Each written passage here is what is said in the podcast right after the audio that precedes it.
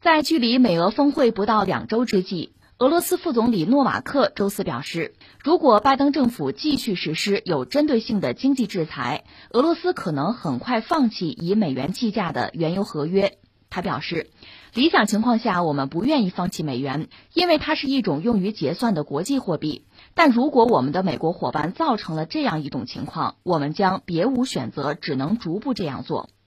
当天早些时候，俄罗斯财政部长西卢安诺夫表示，将在未来一个月之内。把国家财富基金持有的美国资产份额从现在的百分之三十五降到零。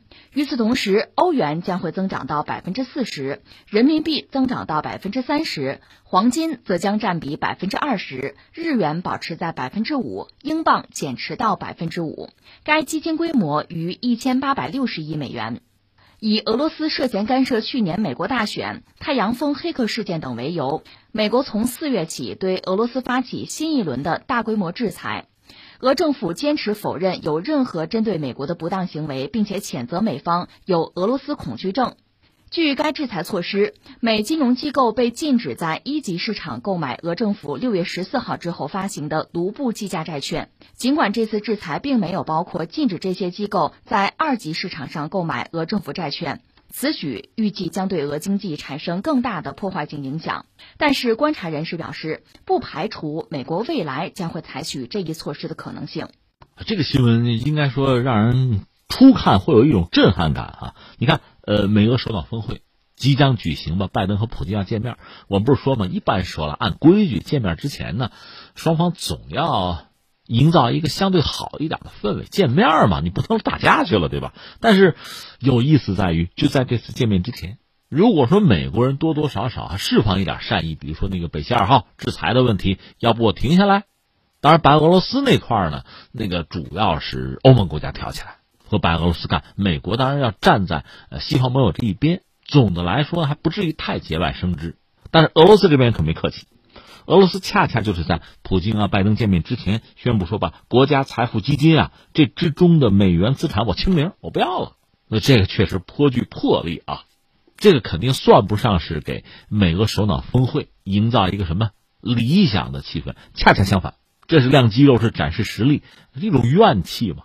哎，你说这为什么呀？这而且这魄力太大了，是吧？美元都不要了吗？呃，不要望文生义，我们一样一样说啊。先解释一下，俄罗斯这个主权财富基金啊，早了，二零零八年，现在二零二一年哈，实际上是二零零七年，俄罗斯有这个规划，在二零零八年的年初，他们手头有一个稳定基金，这个稳定基金呢，呃，一千五百七十亿美元，他们把那个稳定基金给拆了。拆成两块，一个叫后备基金，一千二百五十亿，还有一个叫做国家福利基金，三百二十亿。这个国家福利基金呢，就是投入一些风险比较高的资产，比如公司债啊、什么呃股票啊，它就成为俄罗斯的主权财富基金，是这个意思。我们知道，这个苏联解体，俄罗斯诞生。俄罗斯诞生之后，其实经济一直很不景气。后来普京上台，普京上台呢，比较快的从金融危机里边，包括社会动荡之中吧，恢复过来。有一个主要原因呢，就是普京，应该说干掉了寡头，就是把俄罗斯从寡头政治之中解脱出来。你可以说他加强中央集权。另外呢，那个稳定基金发挥了很重要的作用，因为俄罗斯主要靠卖油过活嘛，但是国际油价他自己又控制不了，所以这里面存在很大的变数。普京上台正好国际油价高，那俄罗斯就能积累很多的财富，他手头有钱就好办事儿。但我们知道，油价一旦低迷，对俄罗斯就不是好消息。二零零三年的时候，俄罗斯说这么着啊，把石油出口的这个超额收入，咱们把它攒起来、积累起来，搞一个政府稳定基金，就是摆脱对石油收入啊过于依赖这个状况。然后这个稳定基金就越做越大。到了二零零八年的一月一号吧，它这个稳定基金总额呢是三点八四九万亿卢布，和一千五百多亿美元。然后这不是零八年，他要把这个稳定基金拆开，一块是后备基金。一块是国家福利基金，也就是成为主权财富基金。另外值得一说，它那个后备基金百分之八十是投资外国的国债，百分之十五呢是买国外的一个政府机构和央行发行的有价证券，再就是投资安全等级比较高的呃国际证券资产，相对比较稳吧。而那个国家福利基金呢，其实和后备基金投资一度是类似，但逐步的要扩展到这个股票啊啊企业债券，就是风险高一点的冒冒险。你知道基本的规矩，高风险高收益啊，所以它冒险的这一块不可能很大，这就是主权财富基金这一块啊。所以现在俄罗斯方面放话说哈，反正如果这关系不好啊，一个月之内差不多啊，我这个国家财富基金这里边美元资产我清零，那怎么办呢？那我可以投资，比如说欧元，欧元占百分之三十，人民币百分之二十，剩下比如黄金，我可以这么搞嘛？大家觉得战斗民族啊非常横啊，硬啊，但是我们知道，呃，俄罗斯确实它是需要美元，不光是它，其实全世界所有的经济体都需要美元。因为你和人家做生意的时候呢，美元是很重要的一种结算货币。你说我就不用，可以，你也可以用其他的货币，比如说你可以用欧元，甚至你可以用人民币，那你愿意用黄金也行。只不过美元到现在来说，依然还是一种很重要的结算货币。应该说，大多数经济体做生意还绕不开它。其实俄罗斯也绕不开。所以我理解俄罗斯这个态度两面说，一方面我们不是说了吗？刚才讲到二零零八年，呃，它那个主权财富基金的诞生啊，它的规模呀，整个俄罗斯资产那个架构，你看到了，它的主权财富基金并不是俄罗斯财富的全部，所以说它这个主权财富基金里，就算美元资产清零，也并不意味着俄罗斯彻底和美元告别，彻底脱钩，不是的，没那么决绝，或者说也没有必要那么决绝。但另一方面，这个毕竟代表俄罗斯的一个态度，这个态度说白了就是去美元化，这个态度它是很坚决的。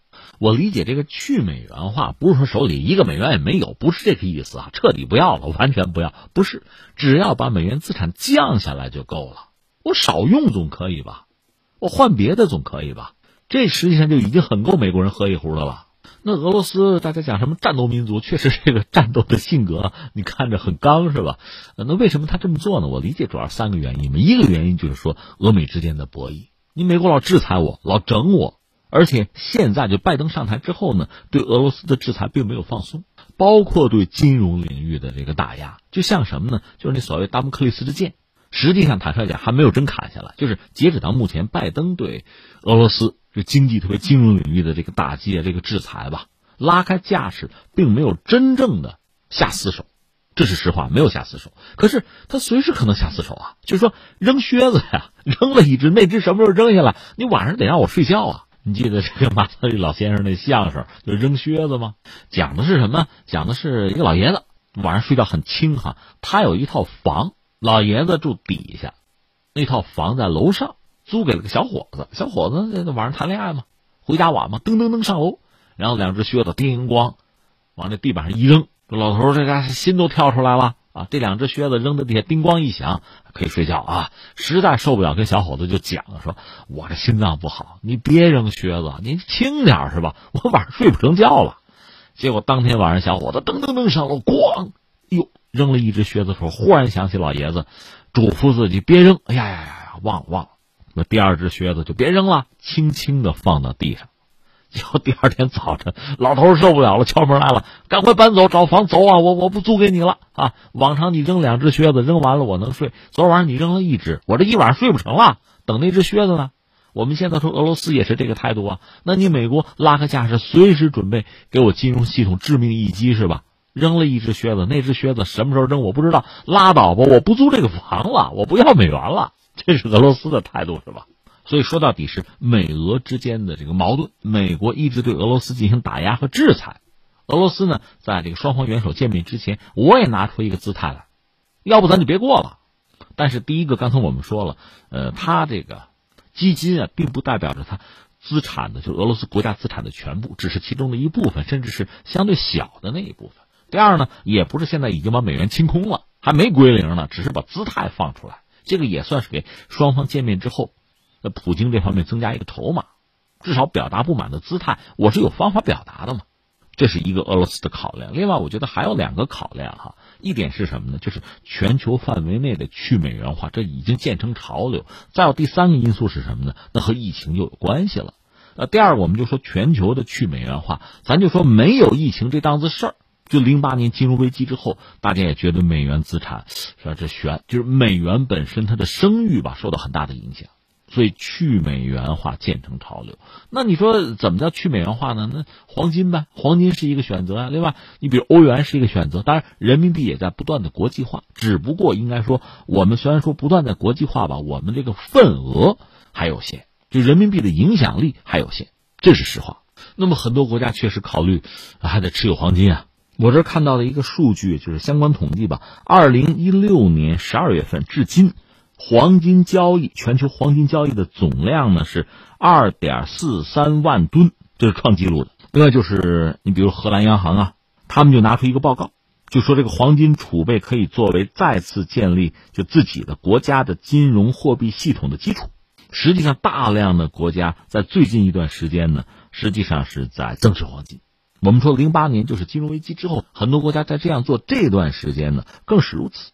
再就是一个有意思的事情，我们知道美国，因为二战之后它是全球最主要的经济体啊，所以它的银行实际上存着非常多的国家的央行的黄金，就存在美国，保险嘛。但是最近这些年呢，非常多的国家，这里面主要是像包括俄罗斯，也包括一些欧洲国家，就美国的盟友，比如说德国呀、什么荷兰、比利时、啊瑞士啊，还包括像什么土耳其、委内瑞拉什么的吧，也包括一些新兴市场国家。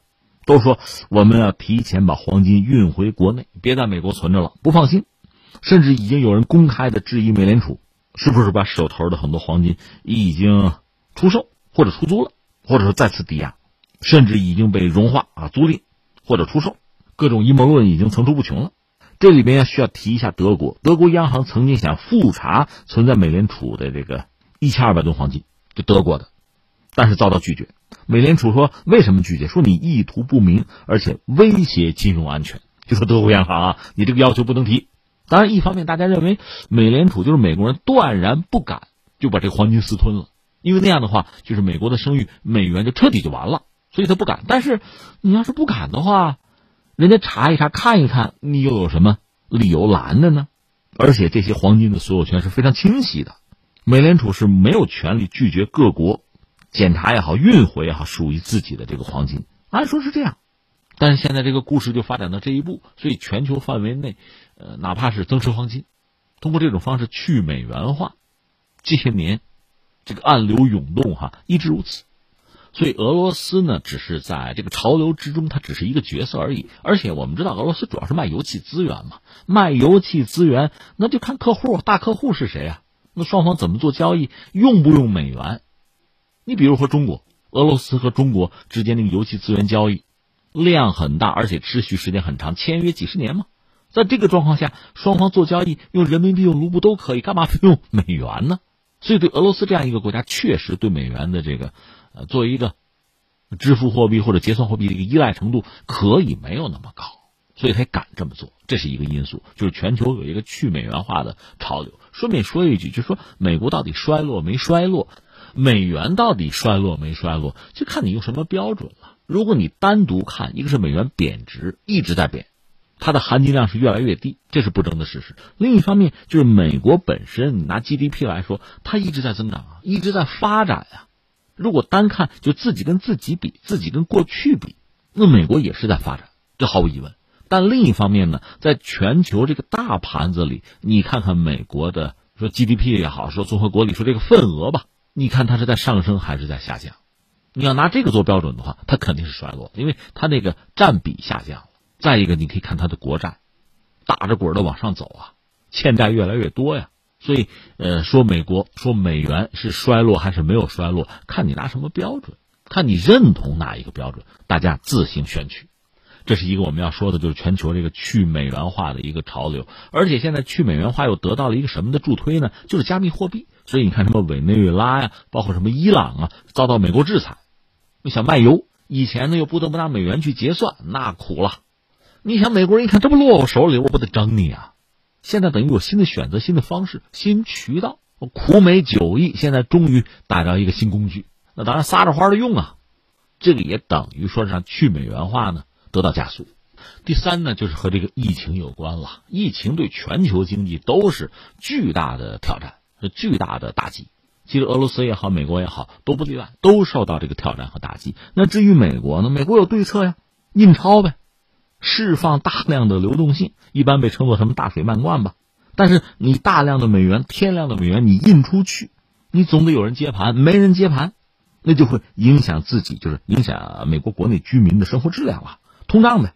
至于对外呢，美元的声誉再次受到打击，这也促使各国考虑的去美元化。谁的钱是大风刮来的呀？而且俄罗斯经济状况本来就不强啊，在这个时候你让美国再说薅羊毛哈，再来一刀，那哪行啊？所以你看这几个因素，一个是俄美之间的博弈本来就在斗争，俄罗斯就遭遇美国经济上的各种各样的制裁，俄罗斯势必要反击。我剔除美元资产总是反击的方式，就是可选项之一吧，这是一个。再有一个呢，从零八年金融危机到现在，大家看到，呃，美国经济也好，美元的本质也好。对自身是有伤害的，所以全球在去美元化，那俄罗斯当然也不例外。更何况它是一个就卖资源、卖能源的国家，它当然更要考虑这个问题。还有一个就是疫情，美国面临很大通胀的压力啊，美元这个贬值的压力也很大，大家要自保，俄罗斯也需要自保啊。这几个因素叠加在一起，我们看到俄罗斯下决心做这样一个选择，但这还只是，其实现在还是个虚张声势的状态啊。这个阶段只是嚷嚷出来了，还没有实操，就看呃两国元首见面之后谈的怎么样。但是目前看，普京都明说了嘛，我也没抱什么幻想，对吧？看来能谈出一个好结果的可能性很小。到那个时候，估计就是动手的时候了。